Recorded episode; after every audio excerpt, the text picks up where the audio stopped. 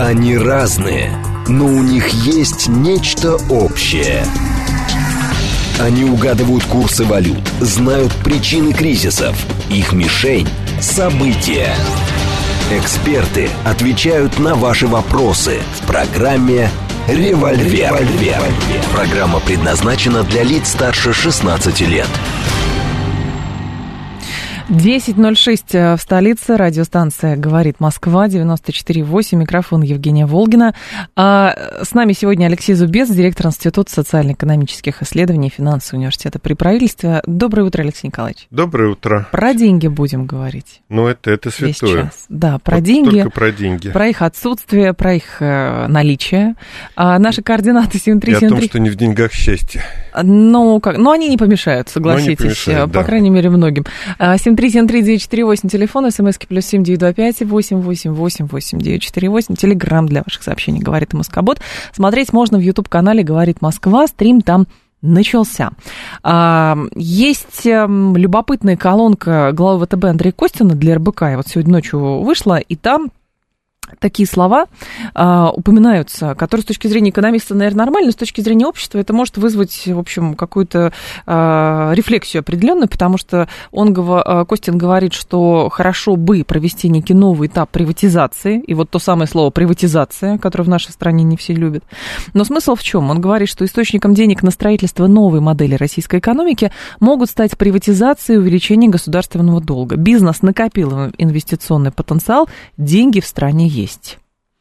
Ну, то, что деньги в стране есть, я в этом нисколько не сомневаюсь. Вопрос, у кого они есть, а где, ну, то есть, где они лежат. Где то же они лежат, да. А, может, они и за границей лежат.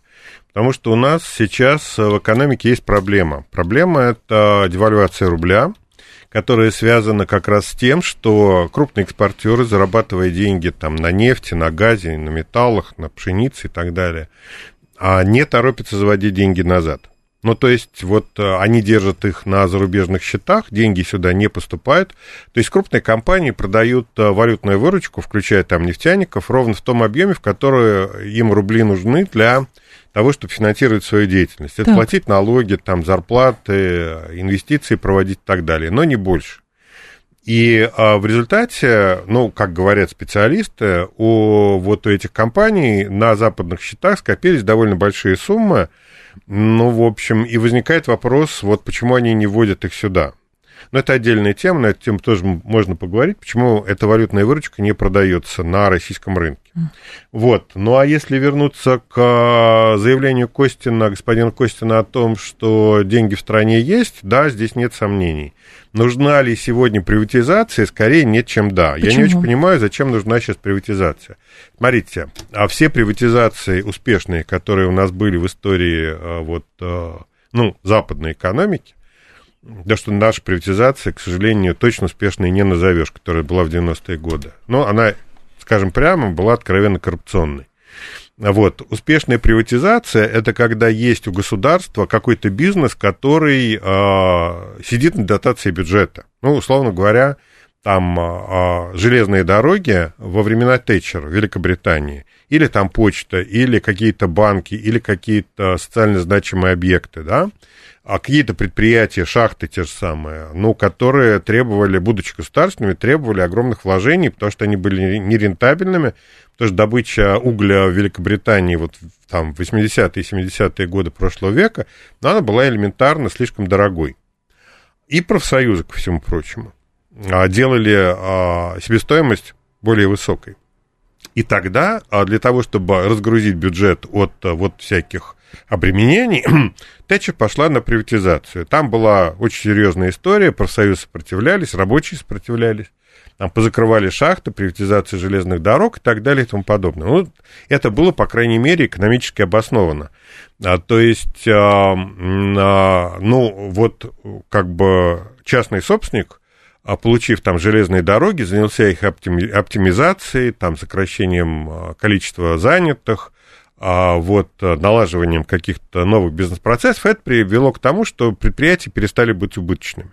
А что имел в виду господин Костин в России сегодня? Пусть он мне покажет крупные социально значимые предприятия, которые на сегодняшний день убыточны. Какие банки у нас убыточны крупные? Какие у нас там крупные металлургические компании? Во-первых, где они частные? И, во-вторых, ну, в общем, да, ну, если частное, так это вот у нас там естественные монополии, они тоже частные. Вот. Ну, то есть там государственное участие-то оно есть, но там половина капитала – это вот частные владельцы, да, акций. Вот, продать государственную долю в том же «Газпроме» в «Роснефти», ну да, это можно.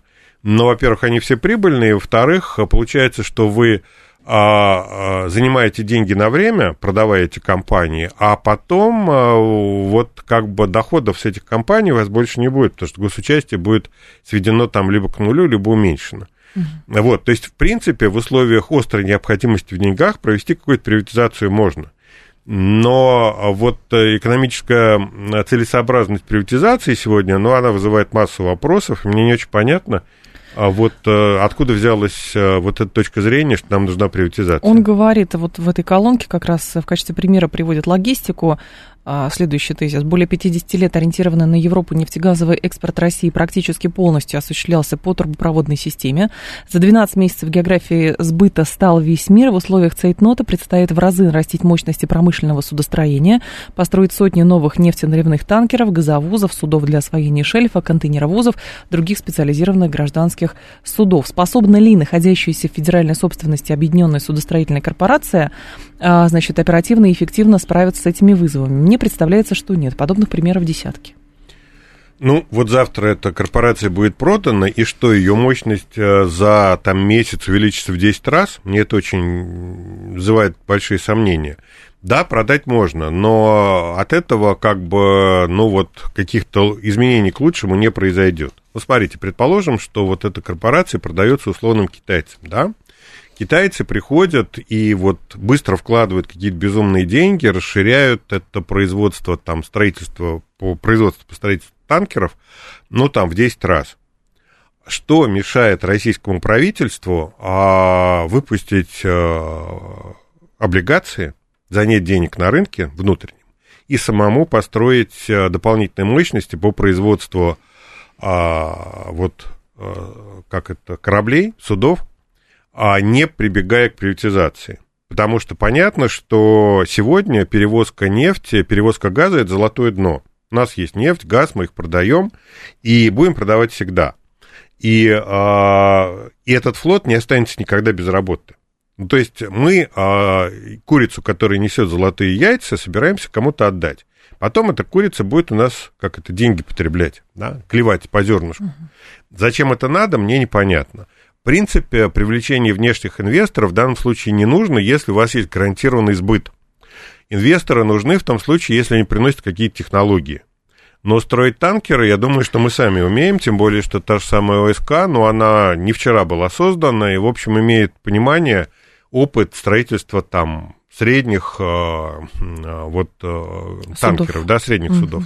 Про крупные я не говорю, тем более про газовозы это отдельная история, но вот танкеры точно мы умеем строить. С другой стороны, у нас есть пример компании Совкомфлот, кстати, которая там позиционирует себя как значит, компания, которая создает современный коммерческий флот, и, пожалуйста, это акционерное общество. Но когда вот эти санкции были введены, параллельно компания заявила, что она вынуждена там а, ряд пустить вообще на этих танкеров то ли на распил, то ли еще куда-то, просто потому что долги какие-то выплачивать надо было. Поэтому, наверное, здесь не про форму собственности, скорее как критерий эффективности, а про что-то другое. Ну да, то есть вопрос про рынки, на которых будет использоваться вот техника, созданная на этих предприятиях, на гарантии сбыта и на длинное стратегическое финансирование. То есть построить там флот – и а, инфраструктуру по строительству этого флота, это история там на десятилетия и очень дорогая. Но, mm-hmm. в принципе, она самоокупаемая. И если есть желание и воля, политическая воля правительства финансировать эти проекты, то приватизация здесь абсолютно не нужна. Более того, приватизация просто вредна. Потому что правительство, ну, государство может в одном месте сконцентрировать ресурсы, там, миллиарды долларов там, и, там, или при необходимости там сотни миллиардов, да, а если мы говорим о каких длинных проектах строительства новой инфраструктуры, там газовой и нефтяной, а частный бизнес это тоже может сделать, но если он выходит там на западные рынки. Западные рынки для нас сегодня закрыты. Занять дешевые деньги под 2% годовых там, на 20 лет мы не можем по определению. И тогда возникает вопрос, а нафиг вот эта вся история, зачем огород городить с приватизацией? Но если есть какие-то лоббисты, которые хотят на этом заработать, ну, давайте скажем, что это вот желание заработать частного бизнеса на, на чрезвычайных а, расходах бюджета.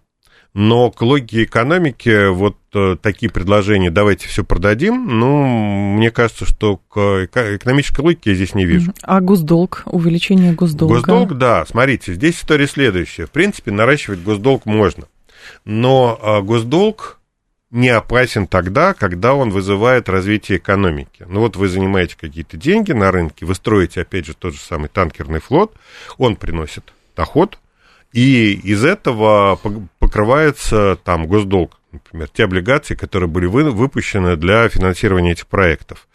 А госдолг на проедание, вот на финансирование каких-то там, я не знаю, социальных программ, не имеющих а, вот вклада в развитие, но это вредно. Госдолг как а, инструмент развития, да, это, это возможно, более того, это необходимо.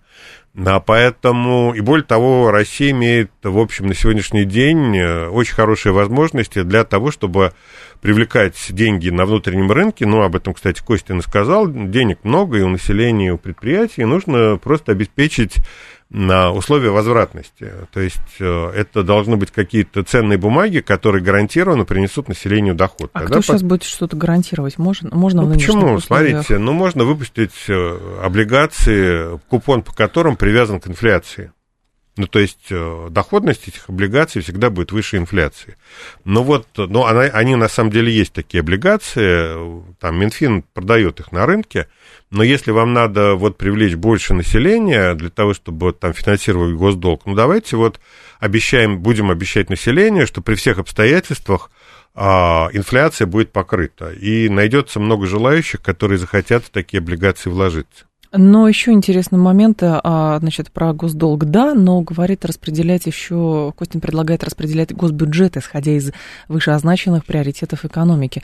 Так у нас вроде бы госбюджет ну, по таким принципам да, и конечно. Ну, распределяется. Это, это странное заявление, предполагает, что сейчас происходит как-то иначе. Ну, давайте не будем это комментировать, ну, потому что, в общем, есть ощущение, что все-таки те программы, которые, а, которые вот стратегически важны для, для страны, угу. и промышленные, и социальные, и, там, и военные, да, они как раз финансируются в первую очередь. Поэтому я думаю, что это правило уже а, соблюдается, но откуда господин Костин взял, что это не так, ну вот я не стал бы говорить. А, еще один момент, он говорит, еще один источник денег для экономики, ликвидные средства Фонда национального благосостояния, из которого уже финансируются приоритетные инвестиционные проекты. Этот курс необходимо продолжать. Так и бывает. Здесь, наверное, другое дело, на что тратить деньги из ФНБ. То есть одно дело чахнуть как Кощей над златом, и вот в самый необходимый только момент, какую-нибудь дыру латать. А другое дело, когда эти деньги направляются на какие-то проекты, которые в долгую потом отыграются и принесут прибыль, и, соответственно, там, ну, развитие да, экономики. Ну, такая довольно самая очевидная вещь о том, что именно сейчас так и происходит. То есть правительство, там, Минфин продает э, ресурсы из ФНБ для того, чтобы финансировать дыру в бюджете. Ну, а дыра в бюджете, она, среди прочего, вызвана вот теми самыми приоритетными программами, которые надо финансировать в первую очередь. Ну, собственно, угу. так и происходит. Я думаю, что Минфин э, сообразил э, о том, что это надо делать и без подсказок. А, слушатели, несколько наших комментариев по этой теме, говорят, если не Китай купит, а, например, ВТБ или Ростех, тот же самый, а, Но это, это внутренний долг, внутреннее да, финансирование. Да, ну, собственно, вот, э, смотрите, ВТБ – это государственный банк а у которого есть какие-то деньги. Кстати, ну вот по последней информации банк там... Об убытках, убытках отчитался, да, там, да. отчитался в убытках. Ну, так что я бы не стал говорить, что у него какие-то там особые возможности. Но, в принципе, при а, помощи государства, при выпуске на рынок специальных там ценных бумаг, рассчитанных на финансирование там приоритетных проектов, почему бы и нет? Но в данном случае ВТБ является, будет, да, в этой схеме будет посредником а, который вот выкупит на себя какой-то бизнес, и который вот там будет как-то развиваться, да.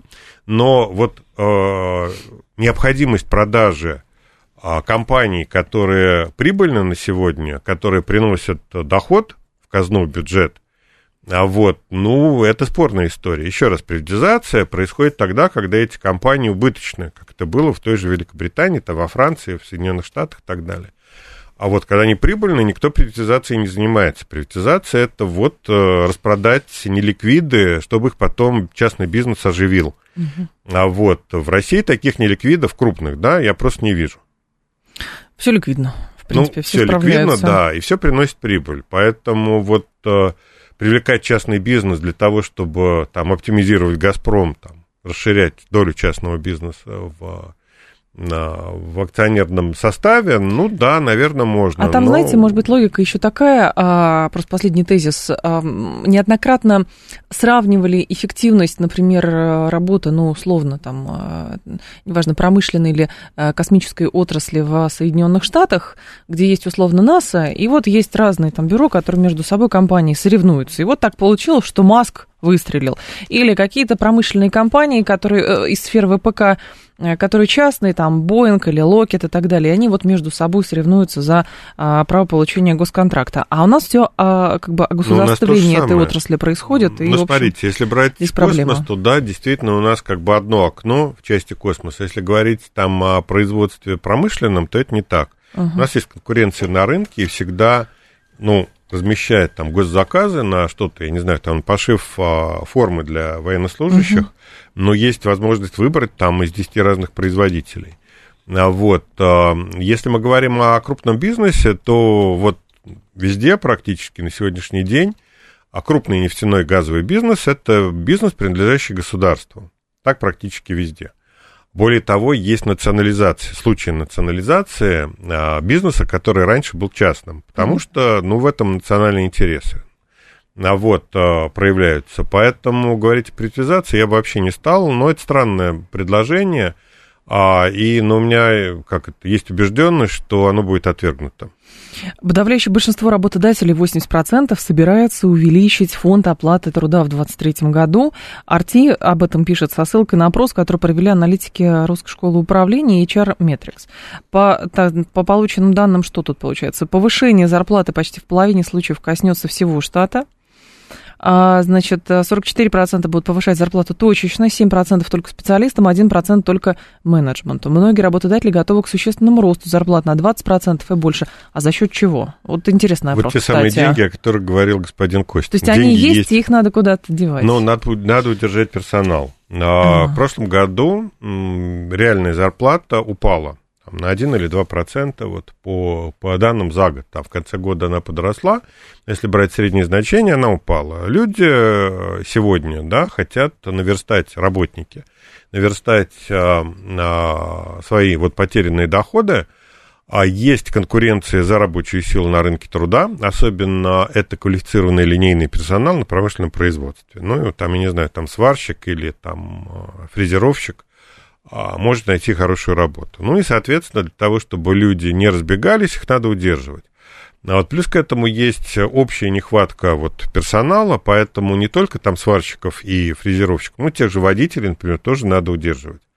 Водителей сейчас довольно много разных возможностей, ну, если это квалифицированные там люди, работающие там на доставке, например, у них есть возможность найти хорошую работу. Вот, поэтому так или иначе придется повышать зарплату работодателям. И плюс к этому, ну, просто для соблюдения а, морального климата в коллективе, чтобы не допустить деградации вот каких-то настроений на предприятиях.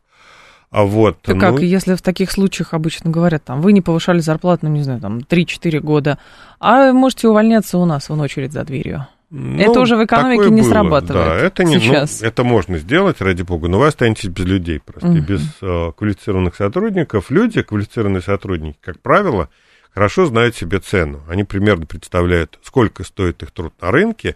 Если пытаться их прессовать, ну, скорее всего, они просто там-то уйдут.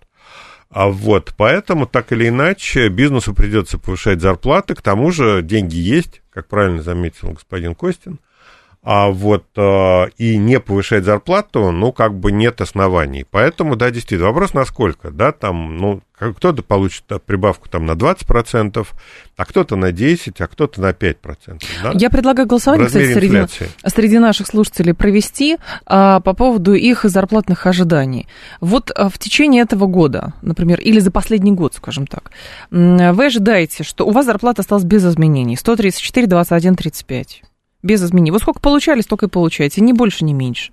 134, 21, 36 урезали вам зарплату, и 134, 21, 37 а вам либо повысили зарплату, либо в ближайшее время планируют повысить. 134, 21, 37. Оставили зарплаты без изменений 134, 21, 35. А зарплату урезали 134, 21, 36. Зарплату повысили или собираются повысить 134, 21, 37. Просто интересно, что у народа происходит с зарплатами. Ну, знаете, год был неравномерный, то есть в начале прошлого года действительно была ситуация тяжелая. Угу. Ну, просто реальный ужас, скажем прямо. А вот, а потом где-то к середине года, к лету, ближе к осени, да. вот э, история с зарплатами начала как-то кочегариться, раскочегариваться. Ну и под конец года, вот если верить данным Росстата, мы таки вышли на рост реальных зарплат. Он очень небольшой, но в конце, в четвертом квартале он был. Наш слушатель спрашивает, а видели ли вы заявление Бастрыкина о необходимости замены трудовых мигрантов из Азии нашими людьми из регионов? Это популизм или смена вектора на самом деле? Я думаю, что это смена вектора. А, и плюс, ну, откуда, из чего я делаю такой вывод? Я, появилось много материалов, вот буквально там последние недели, про а, преступность среди мигрантов. Вдруг выяснилось, что у нас там таджики, извините, там, а вот там нападают таджики хорошие, извините меня, пожалуйста, ну вот там новости про там челябинскую историю, где там, собственно, убили человека, да, а, выходцы из Таджикистана. А вот а, о преступности среди мигрантов много заговорили. Я думаю, что это неспроста. Есть некая информационная подготовка к тому, что а, а, будет происходить какое-то вытеснение мигрантов, а, кроме всего прочего, надо понимать, что, ну, в общем, труд мигрантов на сегодняшний день, он не дешевле, чем труд э, россиян. Вот на всяких стройках и так далее, там получают деньги а, сравнимые или больше средней зарплаты по стране. Поэтому экономической целесообразности у мигрантов на сегодняшний день, ну, не сказать, чтобы нет совсем, но она сильно уменьшилась. А вот, а люди во многих регионах России получают небольшие деньги, и непонятно, зачем отдавать хорошие зарплаты а выходцам из Центральной Азии, тем более, что те не всегда ведут себя хорошо. К тому же, еще один важный аспект это, это религиозный как бы экстремизм, который очень часто проникает на территорию России как раз с этими мигрантами. И это тоже проблема. Плюс к этому вот э, молодежный экстремизм, он тоже как бы а, присутствует. Ну и, в общем, я думаю, что в этой истории а, вот как раз борьба с экстремизмом и с питательной средой, которая может быть враждебна там при каких-то обстоятельствах, ну вот, я не знаю, там какие-нибудь там люди нехорошие захотят там провести какие-то угу. нехорошие действия Понятно. на территории России. К кому они обратятся? Они обратятся к тем, кто уже сейчас и так не любит Россию и, в общем, как занимается ее эксплуатацией. Ну и, в общем, наверное, логичное решение уменьшить питательную среду, которая может стать а, источником неприятностей в случае какого-то неблагоприятного развития событий. Итоги голосования какие? Кстати, интересно получилось.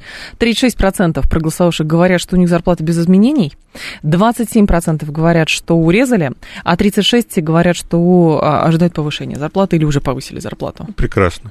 Вот как получилось. Алексей Зубец с нами. А, мы говорим про экономику.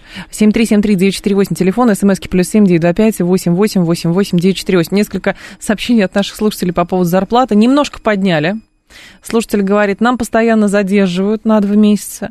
Частный бизнес вынужден поднимать зарплату, потому что СВО народ уходит на оборонные предприятия из-за отсрочки, но после окончания народ уйдет с оборонки, и опять зарплаты частники, а, частники уронят, говорит наш слушатель. Мне кажется, не так все линейно.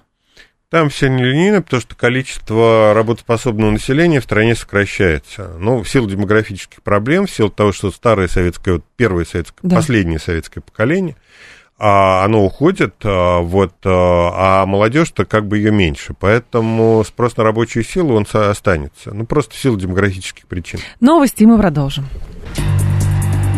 Они разные, но у них есть нечто общее. Они угадывают курсы валют, знают причины кризисов. Их мишень – события.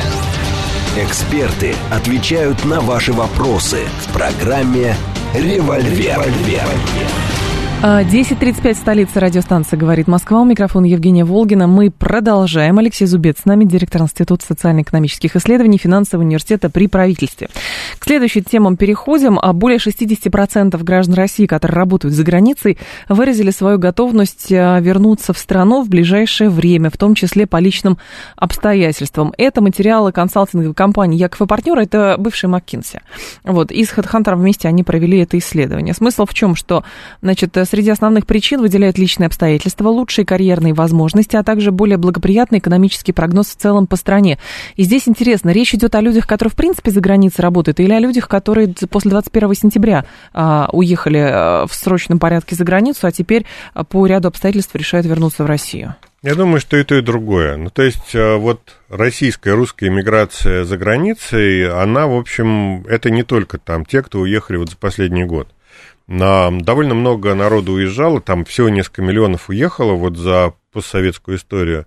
Люди, которые хорошо себя чувствуют там в Европе, в Америке, а вот, э, и, но которые при этом работают на России. Ну, дистант, проще говоря, удаленка. Угу. Вот, э, последнее время, ну, в связи с там экономическими проблемами на Западе, привлекательность работы на Западе, она снижается. Вот.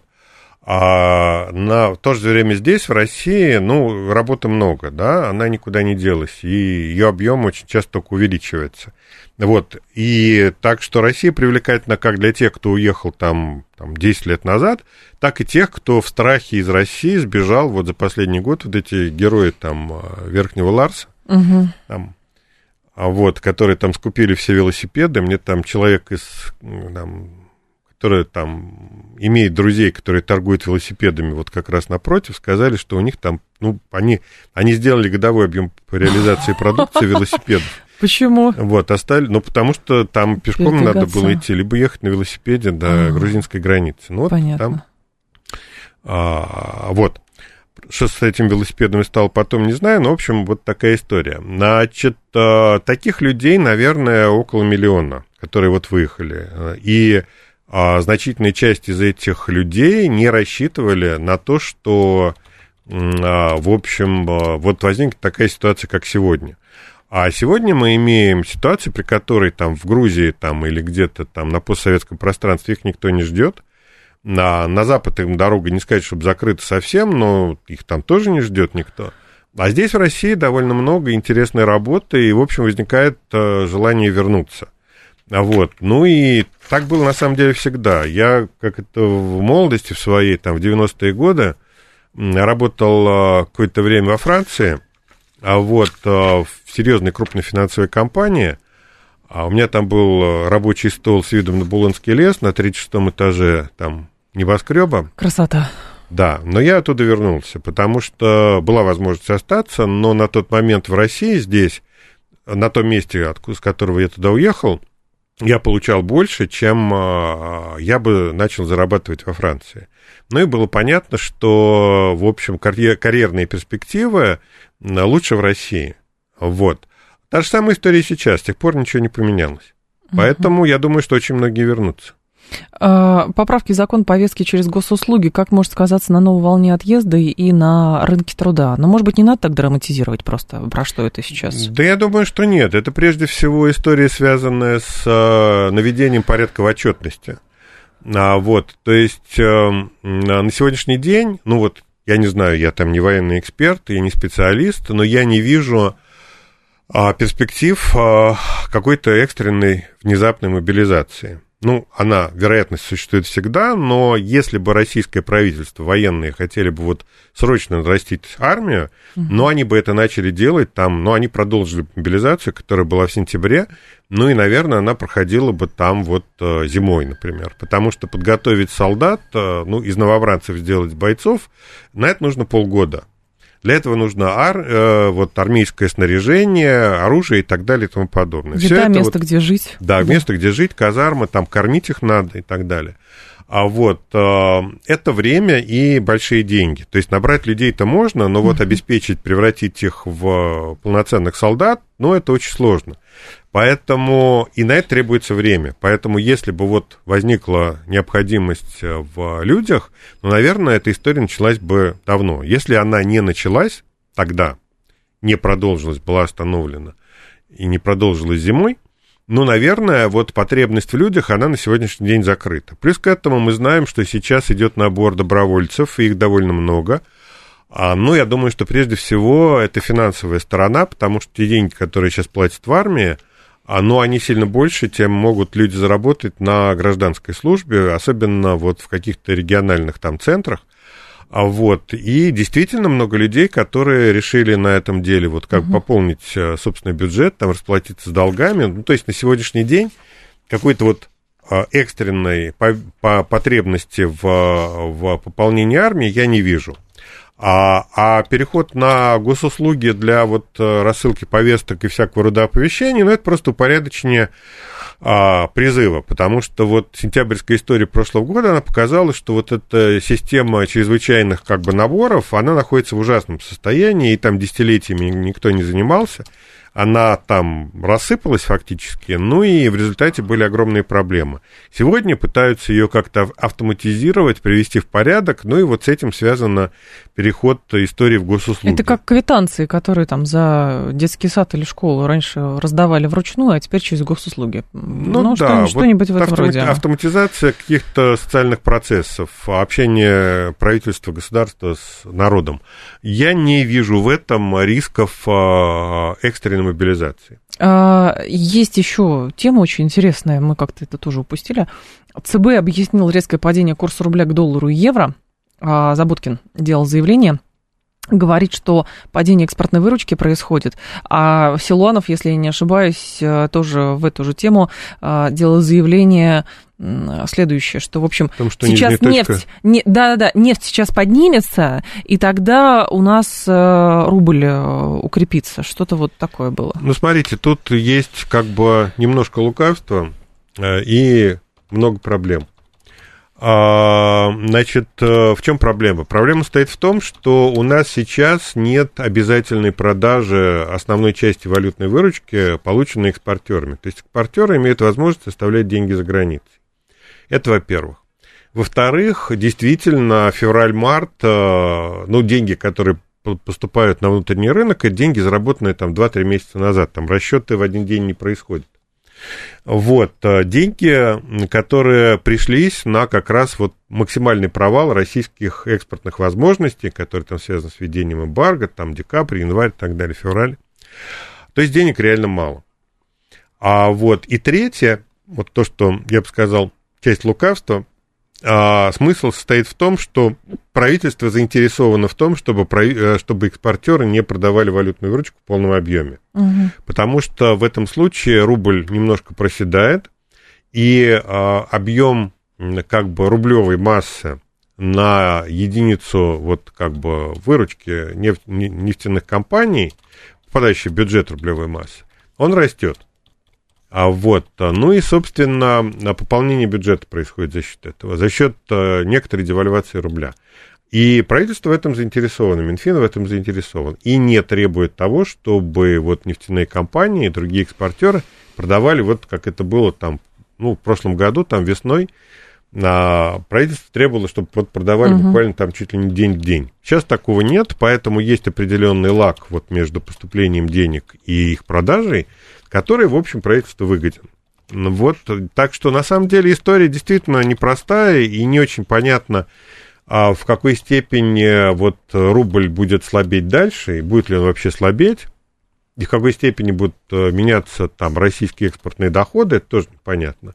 Но есть некое ощущение, что это все-таки управляемая история, и девальвация рубля, ну, она, скажем так, правительство не страдает как угу. бы ты не переживает от того, что рубль э, ослабел.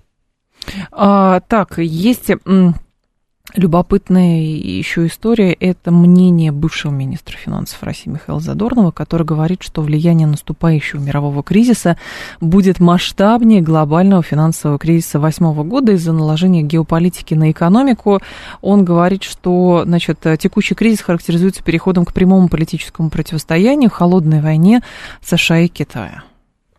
Ну, кризис в отношениях США и Китаем начался, наверное, 5 или 7 лет назад, когда стало понятно, что для, Америка... а, Китаю стало понятно, что американцы не собираются договариваться с Китаем. Угу. Их задача это подчинение Китая там, разным политическим, экономическим методам и так далее. То есть кризис начался вот в этих отношениях далеко не вчера. Вот. Но при этом Соединенные Штаты не могут обойтись без Китая, просто потому что без этого их собственная промышленность становится. Та же самая история с Европой. А, а вот, ну, в 2020 году мы помним, как остановка одного завода, производящего в Китае электронные компоненты для mm-hmm. автомобилей, одного завода, привела к тому, что мировая автомобильная промышленность тоже остановилась. Вся. Так. Да, европейская, американская, хотите. Просто потому, что в Китае остановился один завод. Вот эта зависимость, она никуда не делась. И давить на китайцев, у американцев и у, у европейцев просто нет возможности. Они, может, и надавили бы.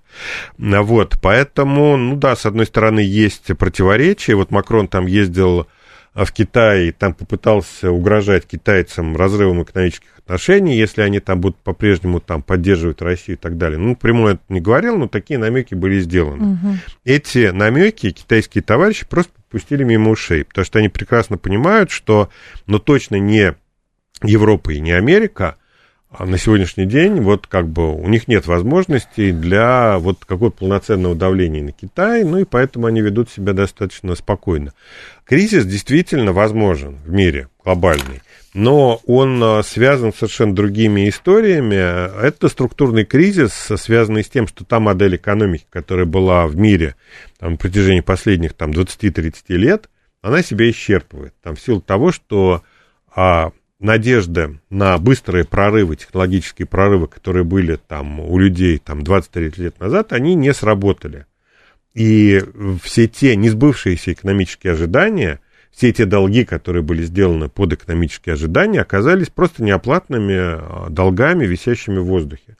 Это да, это большая проблема. То есть а, глобальной экономике, глобальному хозяйству надо искать новые рецепты развития, новые идеи для развития, да, идеология роста должна быть. Вот пока ее нет, э, да, действительно, кризис будет. А, ну и последствий у него будет масса. То есть, ну вот, опять же, весьма вероятная вещь, это какие-то резкие а, провалы а, в экономике развивающихся государств. Ну, там типа Нигерия, там э, страны Африки, там, да, Мозамбик, там другие страны, там Конго и так далее. Они и до этого-то были достаточно слабыми, эти страны, а сейчас, когда у них нет, когда западный мотор экономики ослабевает, у них просто нет шансов избежать социальных волнений и всякого рода неприятностей. Но мы им бесплатно стараемся там поставлять чего-то. Да, мы стараемся. Это, кстати, очень хорошо, потому что, ну, во-первых, у нас становится в Африке больше друзей, а во-вторых, это действительно способ борьбы с э, теми большими проблемами, которые есть в этих странах. Ну, там, я не знаю, Судан, Эритрея, а, ну, там это вообще страны, находящиеся на грани голода. А вот, а, а если еще на это наложатся какие-то серьезные проблемы вот э, социально-экономические, то это гражданская война там наполовину Африки, вот, которая будет иметь огромные негативные последствия для вот э, для остального мира, угу. вот, ну и все, включая Россию, заинтересованы в том, чтобы этого избежать, это правда. 7373948, телефон прямого эфира, 7373948, давайте вас послушаем, наденьте, пожалуйста, наушники, здрасте. Ваши вопросы по экономике, пожалуйста. Добрый день. Здрасте. Подскажите, пожалуйста, да. вы наверняка в курсе этой тенденции. Вот до э, середины 2019 года я работал в одной компании инженерной и э, занимался тендерами. По тендерам меня брали. И до, до конца 2018 года, ну, 6, 8, 10 тендеров мы в год выигрывали и выполняли. А с начала 2019 года ни одного. Вот просто как отрезало, соответственно, 4 месяца продержался, потом вынужден был уволиться с этой компании. И что? Вот что случилось в переходе на 19 год? Что произошло? Какая тенденция была? Я не знаю, почему ваша компания перестала выигрывать тендеры. Надо разбираться в тех тендерах, в которых вы участвовали, в тех продуктах, которые э, предлагала ваша компания на рынке. Но я знаю компаний довольно много, которые сейчас абсолютно там независимые, а это не государственный крупный бизнес, который выигрывает тендеры, например, на строительство там на новых территориях. Очень неплохо на этом зарабатывает. Ну, в общем, разбираться надо. Так вот, какого-то специального перелома я не видел. 7373948, давайте вас послушаем еще. Здравствуйте, алло. Здравствуйте, Евгения. Пожалуйста, Алексей, да. Алексей, вот сейчас многие авторитетные экономисты говорят, что скоро у нас будет экономический рост. Вот не могли бы вы описать механику этого процесса, что у нас должно расти в первую очередь, какие структурные изменения в высших органах управления должны произойти, чтобы обеспечить управление этим ростом, и почему этот рост не мог начаться еще 15 лет назад, когда были запредельно высокие цены на нефть, в государстве было много денег, а их отправили там 300 миллиардов за границу и потеряли их. Спасибо. Ну, пока не потеряли. Надеюсь, что их не найти не могут да, для начала. Да, 30 миллиардов только нашли иностранцы. Да, ну, значит, плохо искали. Смотрите, а, вот в прошлом году у нас сменилась модель развития экономики. То есть а, модель, которая существовала до этого, ну, там, с 90-х годов, это модель либерального развития. Ну, не буду объяснять, вы, наверное, понимаете, что, что это такое, да. А вот, а, вот а, в прошлом году мы перешли на совершенно другую модель, просто потому, что по-другому не можем. То есть для того, чтобы в условиях вот военного конфликта, спецоперации, а, возникла целая группа новых а, потребностей, для которых нужно финансирование. Деньги пошли в экономику, их пошло много. А вот, это привело к развитию производства, ну и не только там, я не знаю, высокотехнологичного, там, ну вот, я не знаю, вы, наверное, видели из новостей, объем строительства на новых территориях и там в зоне близкой к фронту, какое количество там возводится оборонительных сооружений. Но оборонительные сооружения это тоже подрядчики, это тоже строительство это материалы там строительные на, вот, на строительство всего этого хозяйства. Угу. Вот. Плюс к этому зарплаты растут, и это не только там зарплаты военных. Вот. То есть а, мы перешли на такой кентианск по, не, по необходимости, да, это не, не, ну, петух клюнул, мужик начал креститься, да. А вот а, а, большие деньги и потребности, экстренные потребности при, привели к оживлению экономики. Почему этого не было сделано там, 30 лет назад? Потому что была либеральная модель, в которой это было невозможно. Но не то чтобы невозможно, было возможно, но тогда пришлось бы нам сказать, что у нас больше не, не либеральная экономика, которая работает по другим а, вот, правилам. Если говорить о росте экономики, то да, мы ожидаем, вот финансовый университет, который здесь представляем, мы ожидаем по а, вот нынешнему году рост там полтора процента ВВП где-то так. Это не компенсирует прошлогодний провал, потому что прошлогодний провал это 2% ВВП. Ну вот там три четверти от этого провала мы компенсируем. За счет э, того, что... За счет э, да. сверхнормативных расходов э, и оживления отраслей – которые, ну, там, год назад они были просто не нужны. Сейчас они резко понадобились. А вот, э, и в экономику заливается большое количество денег. Вот за счет этого мы получим какой-то небольшой экономический рост. Угу. 7373948, вас послушаем. Здрасте, алло. Алло. Алло. алло. Да, здрасте. Здрасте. Пожалуйста. Вопрос можно задать? Давайте. Хотел вот понять, я так понимаю, что России предстоит э, большие работы по восстановлению Украины. Э, обременительно ли это для э, российской экономики, для российских граждан? Ну, четче сказать не восстановление Украины, а восстановление территорий. Российских, да. Новых, новых российских новых территорий. Регионов. Вот так, да. Смотрите, а проблема с новыми российскими территориями состоит в том, что а, там нет практически, ну, не везде, но практически нет каких-то уникальных а, возможностей для развития экономики. А проблема экономики новых территорий состоит в том, что аналоги предприятий, там металлургические, машиностроительные, существуют на основной территории России, на старой территории. Они как бы современные, эти предприятия, и чувствуют себя неплохо. А, и здесь возникает вопрос, что, какие отрасли экономики развивать на новых территориях. Когда мы вот э, посмотрим на это внимательно, угу. мы увидим, что, в общем, спектр их довольно невелик этих э, новых секторов экономики, которые там можно развивать. Но не новых, а традиционных для этих территорий. Отсюда вытекает такая история, что вполне возможно, в общем, восстанавливать там не то, чтобы сказать, никто ничего не будет, но восстанавливать, восстанавливать там будут по минимуму.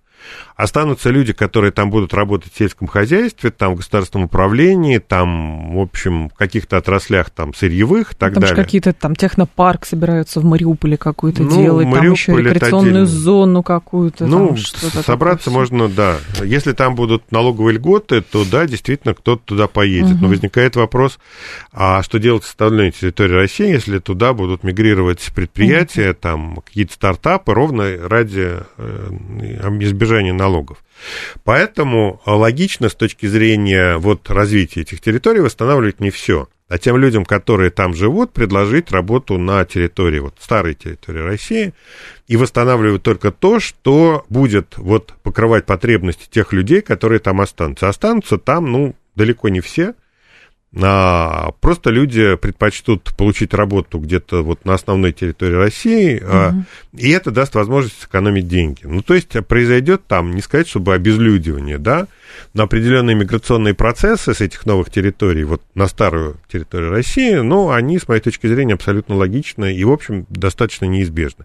Там останется сельское хозяйство, останется добыча сырьевых ресурсов, ну, какая-то инфраструктура, дороги, там, обслуживание, госуправление, ну и все. Вот и все. Так что больших каких-то... А промышленные какие-то комплексы? Ну, Почему? смотрите, еще раз, эти же промыш... такие же промышленные комплексы есть здесь.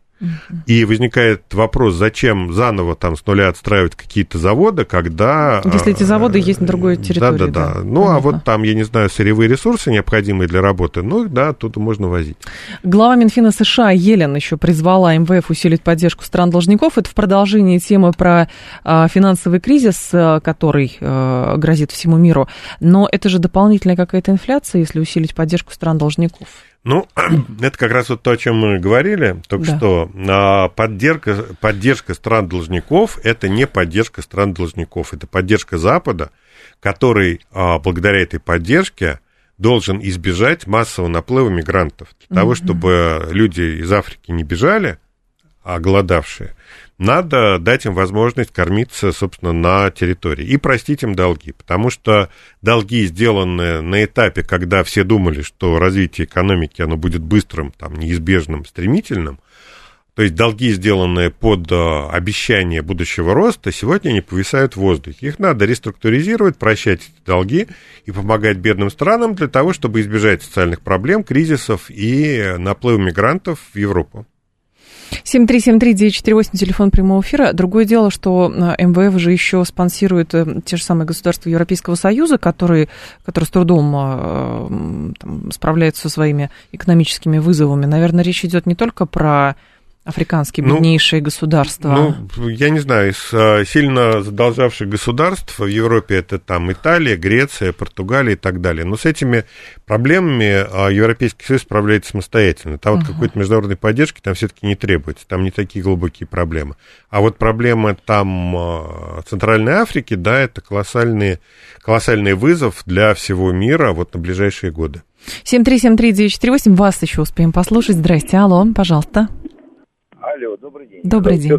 Пожалуйста. А, вот скажите, пожалуйста, по поводу Африки. Вот почему Россия поставляет в Африку то же самое зерно, минеральное удобрение бесплатно? Не гораздо ли было бы выгоднее, допустим, то же самое зерно, минеральное удобрение раздать там фермерам, хозяйствам каким-то, взамен получить тоже э, внутри России, и взамен получить э, обязательства по поставкам мяса, ну, допустим, то же говядины не по 400, по 500 рублей, а рублей по 200, потому что основное, ну, ну, как бы, э, потребление, затратная часть, это как раз э, зерно, питание с того же самого скота. Спасибо. Принято. У России есть э, геополитические интересы э, на территории Африки. Они э, там, помимо политических, это там э, доступ к разным ресурсам, mm-hmm. которых в России не хватает. Уран, уран там в частности а бокситы там для производства алюминия. И вот э, в рамках вот этих геополитических отношений вокруг африканских ресурсов, да, действительно есть гуманитарная помощь, которую можно было бы раздать нашим там фермерам, но вот мы а, ее раздаем африканцам для того, чтобы российским компаниям было легче там работать. А, директор Института социально-экономических исследований финансового университета при правительстве Алексей Зубец был с нами. Алексей Николаевич, спасибо, ждем вас снова. Далее у нас новости, потом а, Макс с Мариной, я к вам в два часа вернусь, а в три часа анонс сделаю. В «Умных парнях» у нас сегодня будет командир отряда российских космонавтов.